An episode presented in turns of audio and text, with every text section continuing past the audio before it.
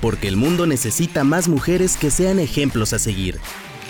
Mujeduría, historias e inspiración de mujeres increíbles para un mundo diverso. Mujeduría, de Grupo Expansión.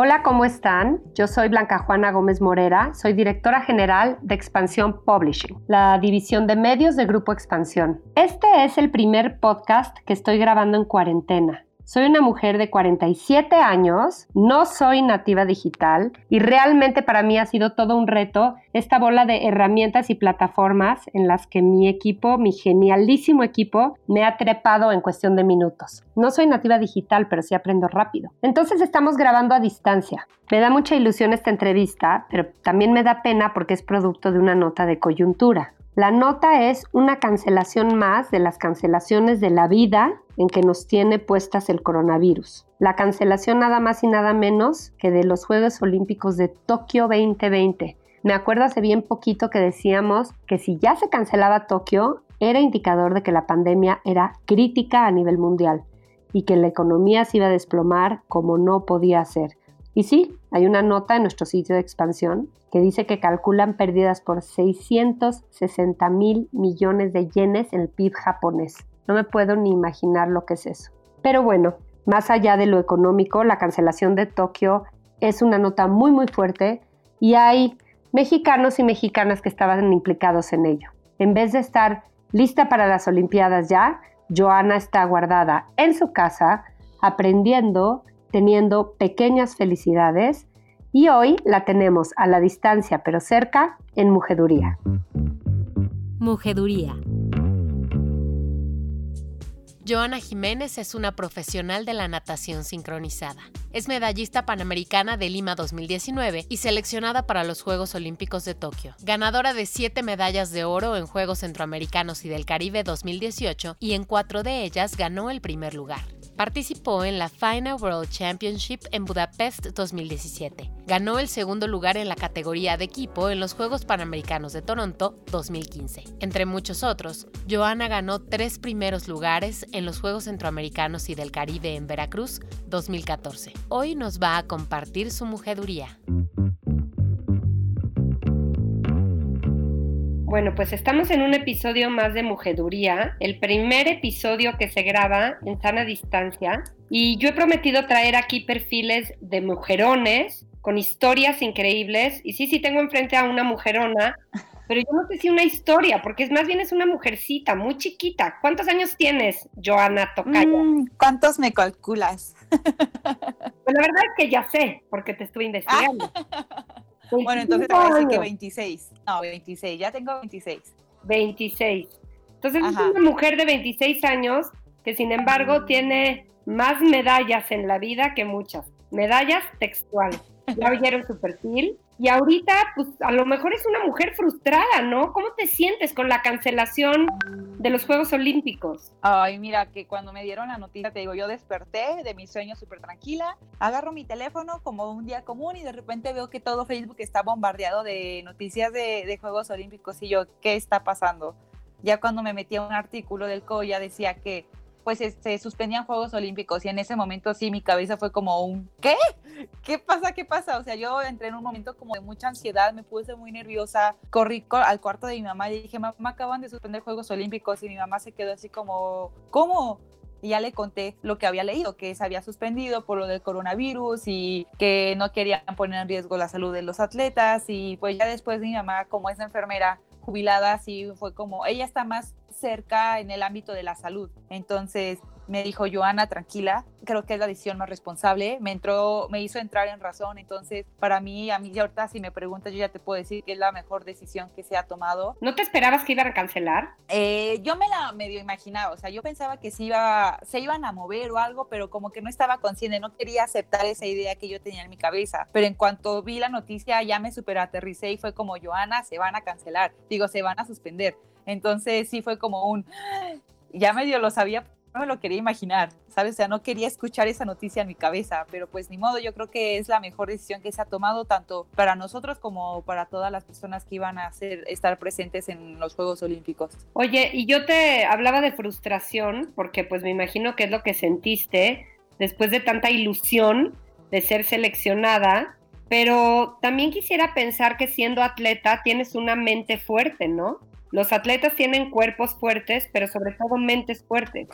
Eso se dice. Cuéntame de eso, ¿cómo manejas tú este tipo de emociones? Mira, este carácter fuerte o esta fuerza psicológica que tenemos los atletas no se forma de un día a otro o no se forma de que te dan la noticia del coronavirus y al día siguiente ya eres fuerte mentalmente. Esto se va formando durante todos los años que te estás formando como atleta. O sea, vienen derrotas, vienen triunfos, vienen pérdidas familiares. Entonces esas situaciones te están haciendo como más fuerte cada día. Entonces ahorita esto nos ayuda a recibir esta noticia de la mejor manera y, convertir las cosas negativas a cosas positivas, ver las áreas de oportunidades que hay en esta situación. Ok, no se van a, realizar Juegos Olímpicos eh, en julio, pero bueno, tenemos mucho más tiempo para llegar mucho más preparadas, mucho más unidas y para también preparar el equipo y tener mucho más posibilidades de que consigamos el pase olímpico en la prueba de equipo, porque Nuria y yo ya lo tenemos en dueto y lo que queremos es también ir en equipo y, y este tiempo nos va a ayudar a que las rutinas se solidifiquen. Si ahorita teníamos rutinas como un poquito verdes, pues ahora vamos a tener mucho más tiempo para que maduren estas rutinas.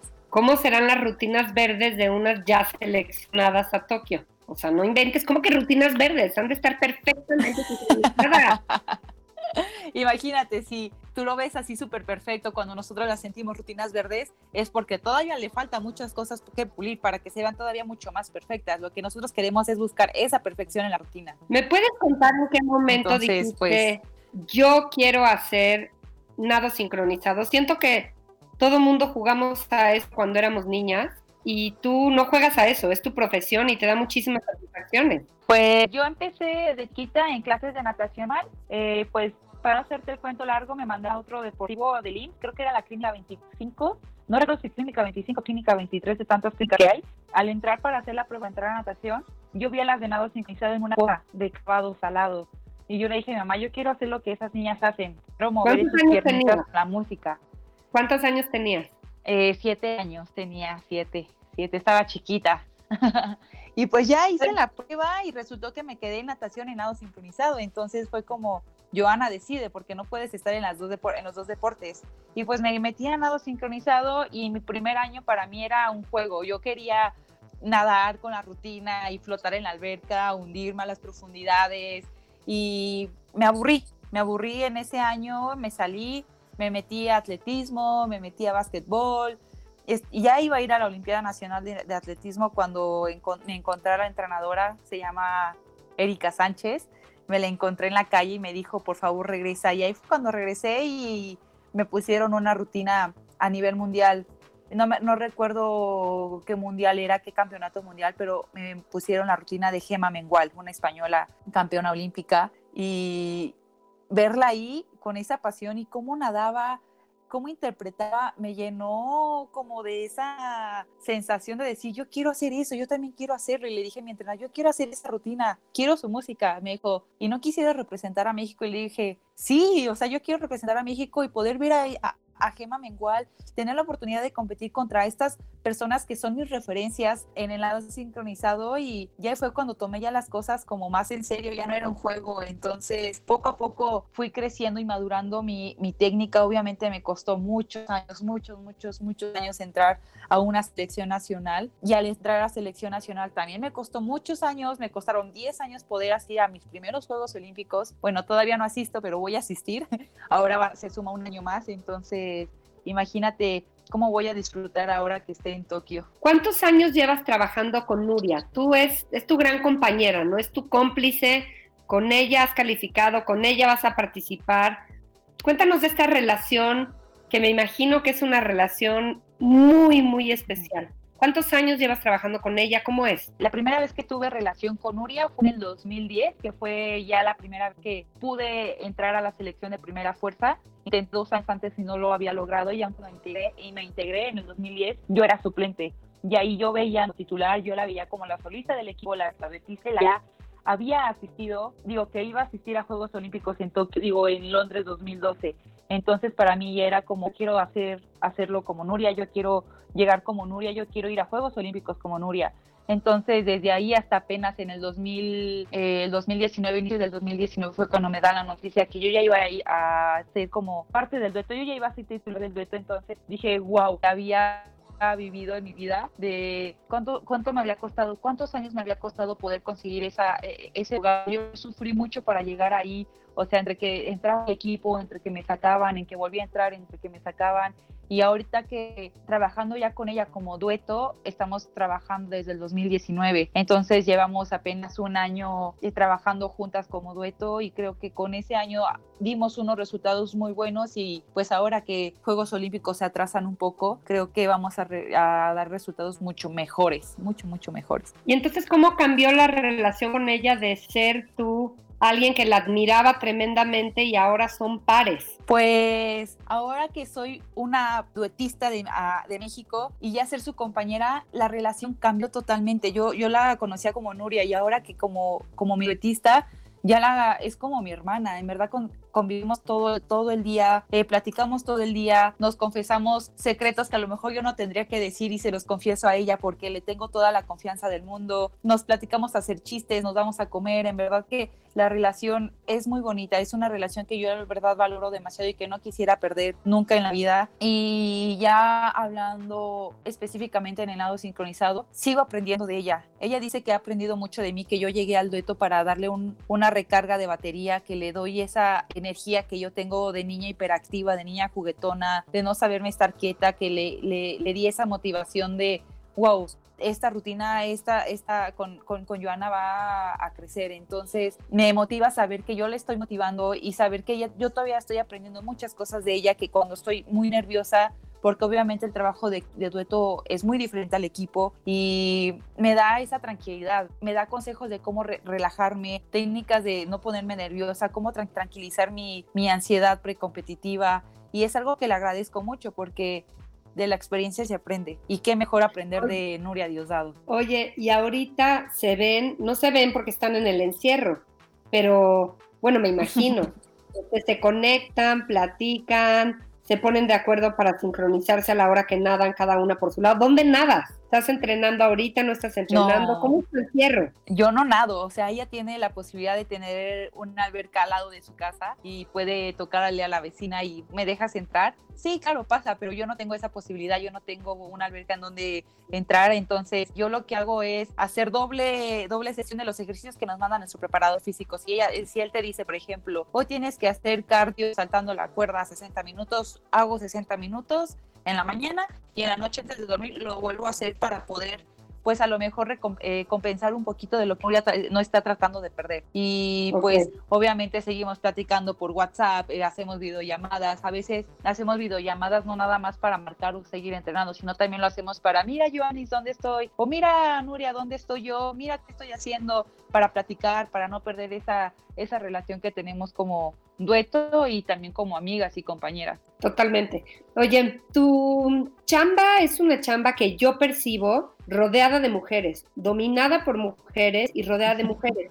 Te lo digo porque en este podcast la gente que desfila suele ser mujeres que se han desarrollado en un mundo de hombres y nos hablan mucho de sus retos y de lo que han aprendido en sobresalir en mundos de hombres. No es tu caso, ¿cierto? Te, lo, te podría dar un ejemplo ahorita en el lado sincronizado, que en cuanto yo entré a, a selección nacional de primera fuerza, el deporte no se conocía. Aunque trajéramos buenos resultados, siempre nos decían, sí, nos aplauden, lo hicieron bien, pero ¿por qué dar la difusión de deportes masculinos? En este caso, no sé, pueden que pierdan un, juego y por qué a ellos sí los difunden y por qué a nosotras no. Y tuvimos que, sí vimos como muchas barreras en nuestro deporte al ser un deporte femenino y ver que este deporte y que estas 10 niñas estaban poniendo el nombre de México muy en alto, pues sí le costó un poco a México poder aceptar este, que niñas y mujeres estaban haciendo un gran, una gran chamba para poder poner a México como potencia mundial. Entonces yo te podría decir que personalmente eso es lo que yo he vivido en México, en un país pues machista, pero creo que hemos logrado ir rompiendo esos paradigmas o esas barreras que se tienen sobre las mujeres.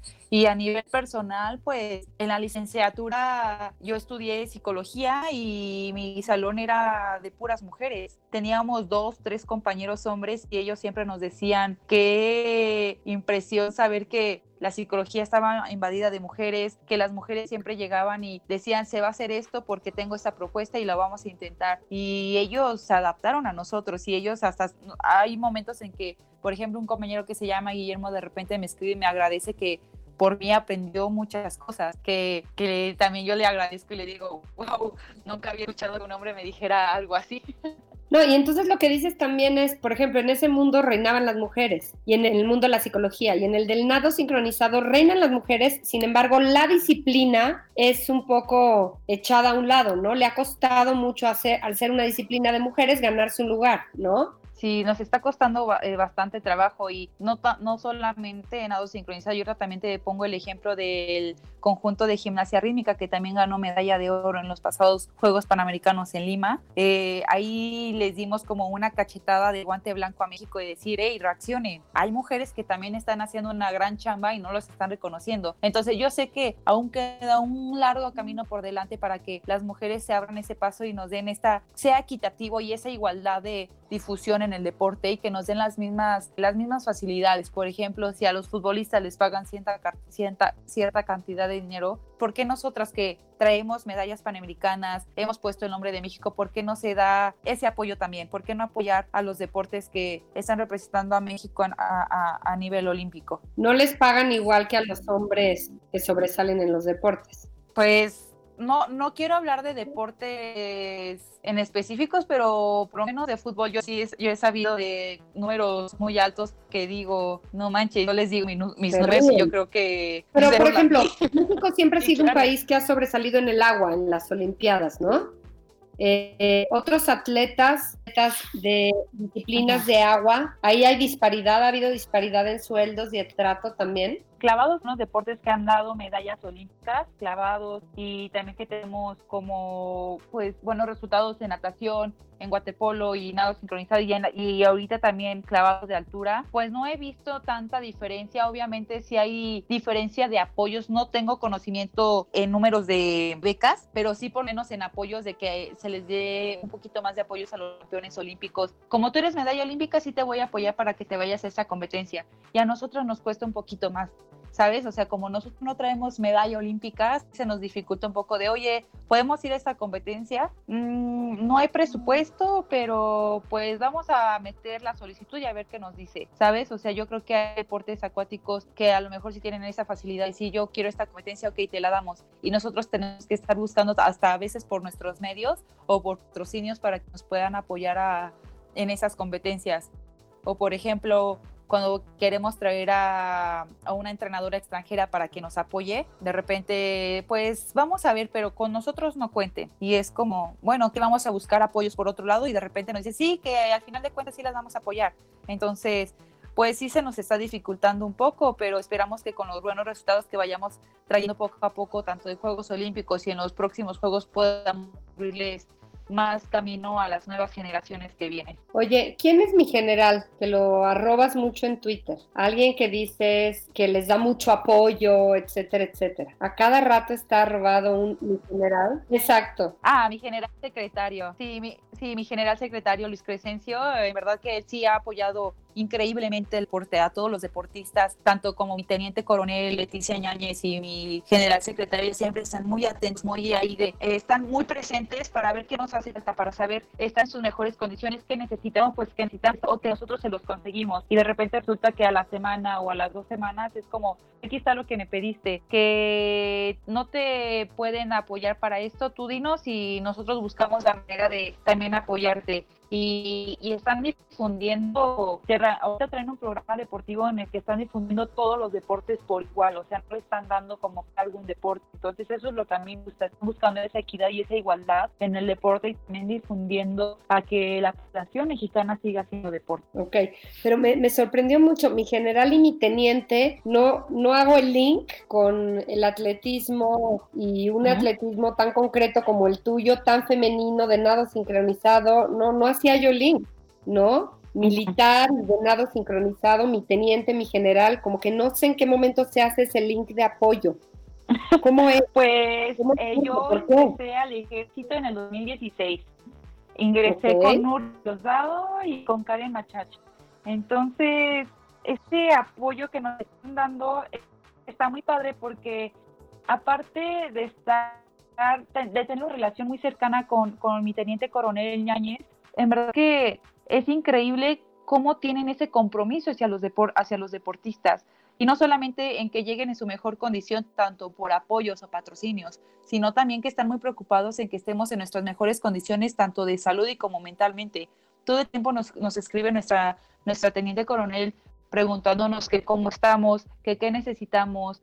Ahorita que nos cerraron las albercas, obviamente el de, el de, de ellos también está cerrado, obviamente, pero cuando no tenemos facilidades como aquí tenemos un gimnasio, vénganse, tráiganse a su equipo y aquí aquí tenemos una alberca, vénganse y aquí les damos la alberca llenan. Entonces está muy padre que no nos dejen caer solos, ¿sabes? Es como una segunda familia que cuando se te viene algo encima, ellos faltan por ti, ¿sabes? Entonces está muy padre la relación y además, más allá de mi teniente coronel, también es una muy buena amiga. De repente llegamos a escribirnos olvidándonos que ella es mi superior y que yo soy un una soldado más, entonces está muy padre porque luego llegamos a escribirnos de cómo estás, este jefe, muy bien, chamaca, ¿cómo estás? No, pues que viene esto, aquello, lo otro, y qué tal la familia, qué tal los perros, hasta de los perros nos llegamos a preguntar, entonces está muy padre esta dinámica y me gustaría que esto se hiciera en todas, pues en todas las instituciones que están detrás de nosotros apoyándonos. Oye, ¿una seleccionada olímpica va a terapia? ¿Tomas terapia psicológica? Sí, claro, sí, claro, claro. Obviamente, psicológica, psicológica como tal, no voy,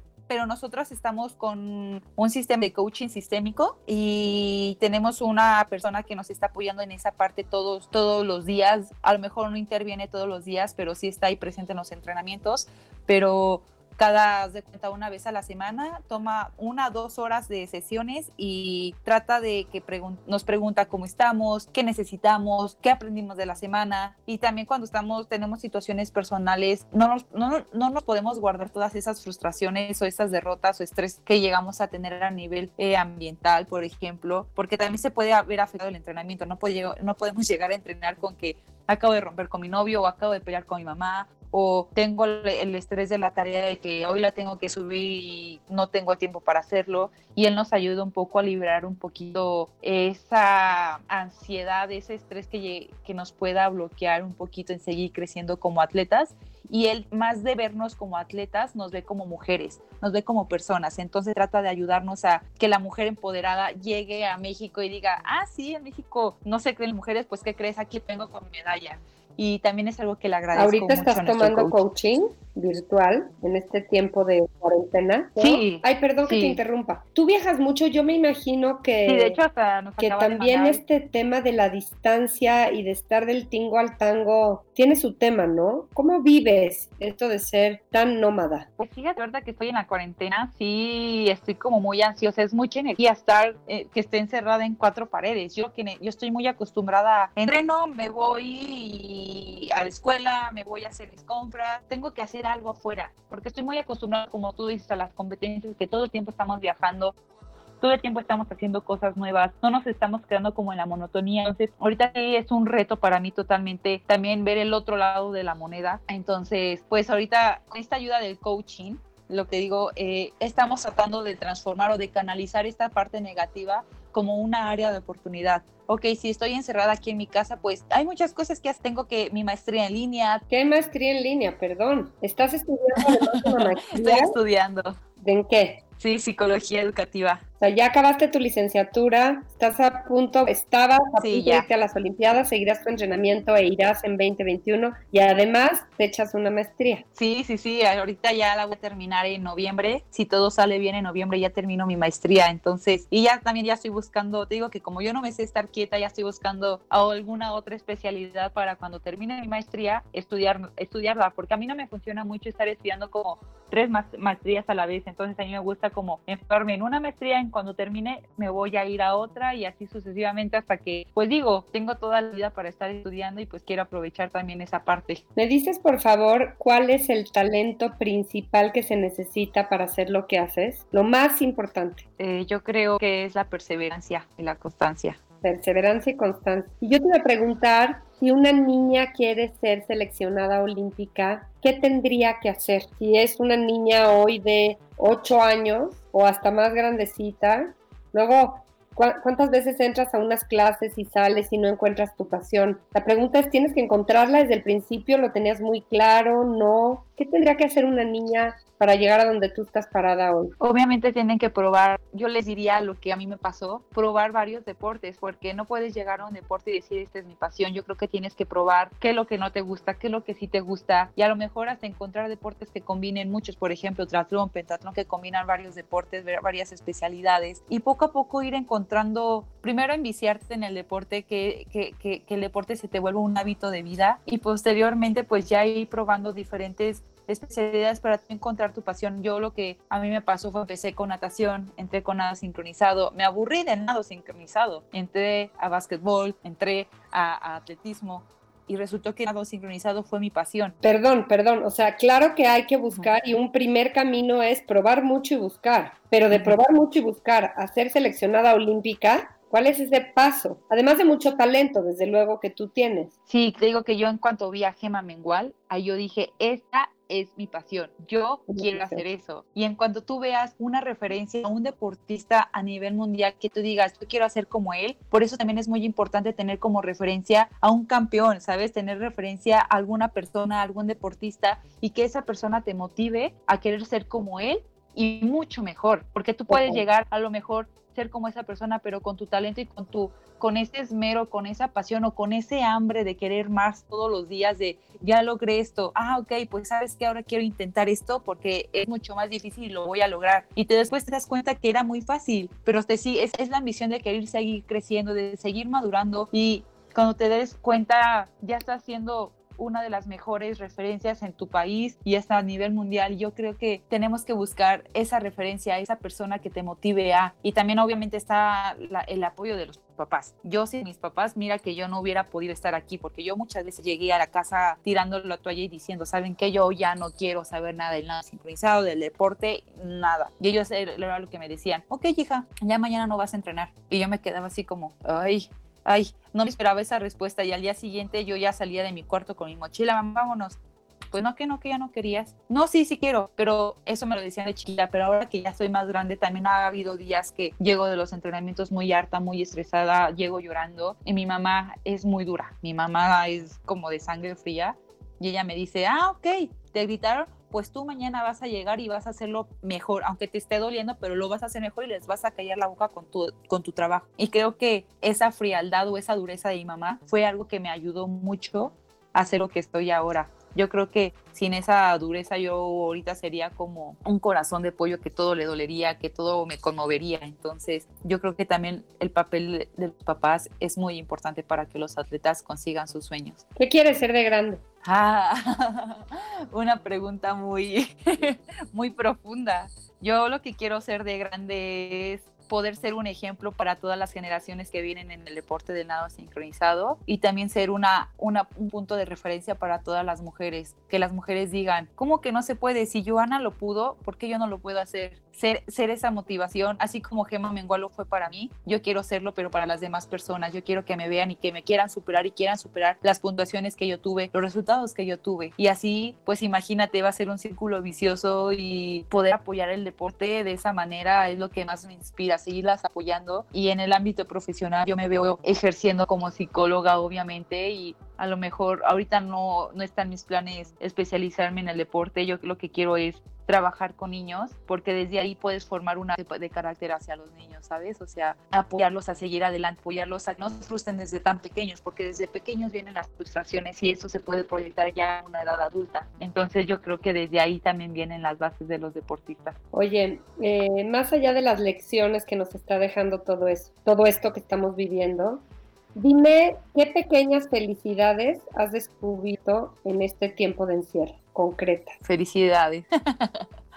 que mi mamá no tiene, que no es tan fría como yo pensaba. ¿Vives Ahora que estoy todo el tiempo. Sí, sí, aún vivo con mis papás. Eh, obviamente, ahorita que estoy en el encierro, sí estoy con ellos todo el tiempo. Yo creía que era muy fría porque ella es muy dura y ahora que convivo con ella todo el tiempo, verla sonreír y ver que ya le descubrí como que su parte de felicidad, su parte amigable, me llena de mucha alegría. Yo hasta digo, me tardé 26 años en conocerla realmente. O sea, yo que tenía una imagen de ella. Tenía que venir una Exactamente. una cancelación de tus primeros Juegos Olímpicos. Exactamente, o sea, me di cuenta que también es una mujer súper bromista, súper juguetona. Yo de repente me siento aquí en la cuarentena, estoy haciendo tarea por lo de, te digo, de la maestría y de repente cuando veo ya no tengo mis cosas, mi mamá me las escondió o de repente veo que desde atrás, desde su cuarto me está haciendo caras y es como, mamá, yo nunca te había imaginado que ibas a hacer eso algún día de la vida. Entonces yo creo que esa es una de las pequeñas felicidades o alegrías que me está dejando esta, este encierro. Qué lindo, gracias por compartirlo. ¿En qué redes sociales vives más? Compártenos tus usuarios para que la gente te siga. Claro, en Instagram estoy como Joana Jiménez MX y en Facebook estoy como Betsabe Jiménez para Muy que bien. me sigan. Muy bien. ¿Twitter también? ¿No lo usas tanto? Sí, en Twitter estoy. Ah, sí, Joana Jiménez MX también estoy en Twitter. En Twitter. Oye, Joana, pues muchísimo gusto conocerte. Eh, lástima conocerte en una situación en la que fuiste Ah, una víctima más, una víctima distinta de los Juegos Olímpicos, pero finalmente es un gusto habernos conocido. Gracias por pasar por vida. Gracias por todo lo que nos Ah, igualmente, muchas gracias, Blanca. Y por, también muchas gracias por este trabajo que, que están haciendo ustedes de difundir la historia de las mexicanas, de las mujeres que están apoyando al deporte mexicano y no solamente el deporte, sino en otros ámbitos. Entonces lo que queremos es que México siga creciendo y México suene como una potencia mundial en todas las áreas que se pueda. Genial. Muy bien. Muchas gracias. Ay, a ustedes, muchas gracias. Mujeduría. Yo les agradezco que se hayan dado el tiempo de escuchar un episodio más de Mujeduría, mujeres increíbles que contar historias increíbles. Les pido sus comentarios, sus críticas, sus sugerencias de a quién quieren que invite este espacio. Yo soy Blanca Juana Gómez Morera. En Twitter, Blanca Juana. En Instagram, Blanca Juana G de Gato M de Morera, Blanca Juana GM. Escríbanme por favor, búsquenme por ahí. Les pido también que no dejen de consultar la fantástica cobertura sobre el tema que estamos teniendo en las marcas del grupo. Expansión ya creció al doble su tráfico. Expansión, expansión política, quién, el, Life and Style. Estamos haciendo un contenido fuera de serie en digital. Este mes de mayo que se aproxima estaríamos cerrando revistas y lo que decidimos hacer es irnos a revistas digitales. Métanse a los sitios de las marcas, métanse a nuestras redes y van a encontrar la forma muy fácil con una extraordinaria experiencia de usuario para consultar sus revistas hechas con la misma pasión, pero en versión digital. Queremos contribuir a que todo mundo se quede en casa, a que nadie esté en riesgo, nadie, ninguna persona de los que formamos parte de la venta y compra de revistas en este país esté en riesgo. Consumamos contenidos increíbles en casa y yo los veo, los escucho, los siento en un miércoles más. Yo los veo pronto. Bye bye. Qué oso, mi cierre fue como de Talía. Bye. Esta fue una producción de Dixo.